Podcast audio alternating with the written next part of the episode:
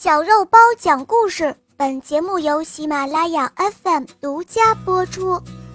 狮子的下场，播讲肉包来了。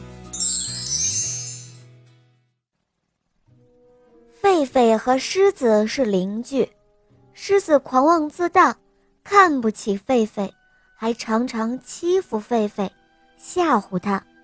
狒狒实在气不过，想找机会。去治一治狮子。有一天，狒狒神秘兮兮地对狮子说：“嗨，狮子大哥，你知道吗？昨天我碰到了一个和你长得一模一样的动物，但是它根本不把你放在眼里哦。”狮子听了后，板着脸说道：“哦，是吗？他是怎么说的？”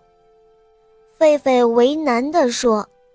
哦，这个我不敢说，说出来啊，我怕您不高兴。没事儿，你大胆的说，我不怪你。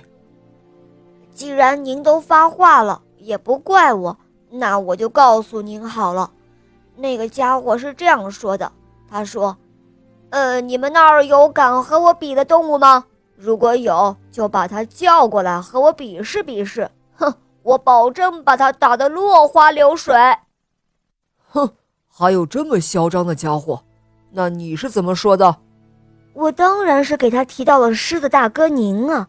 可是那家伙根本就看不起您，他还说您给他提尿壶他都不要呢。听了他这话之后，我也为您抱屈。他竟敢这样小瞧我的邻居狮子大哥。听了狒狒的话之后，狮子立刻火冒三丈，他吼道：“哼，如此大胆，狒狒，你马上领我去找他，我要好好教训教训这个家伙，让他死都不知道是怎么个死法！”哼。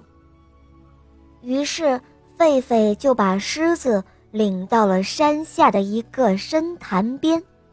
他指了指潭水，说道：“狮子大哥，他就住在这里面。”狮子走到潭边，气呼呼地向水面一望，果然有一个和他一模一样的动物，也是气呼呼地瞪着自己。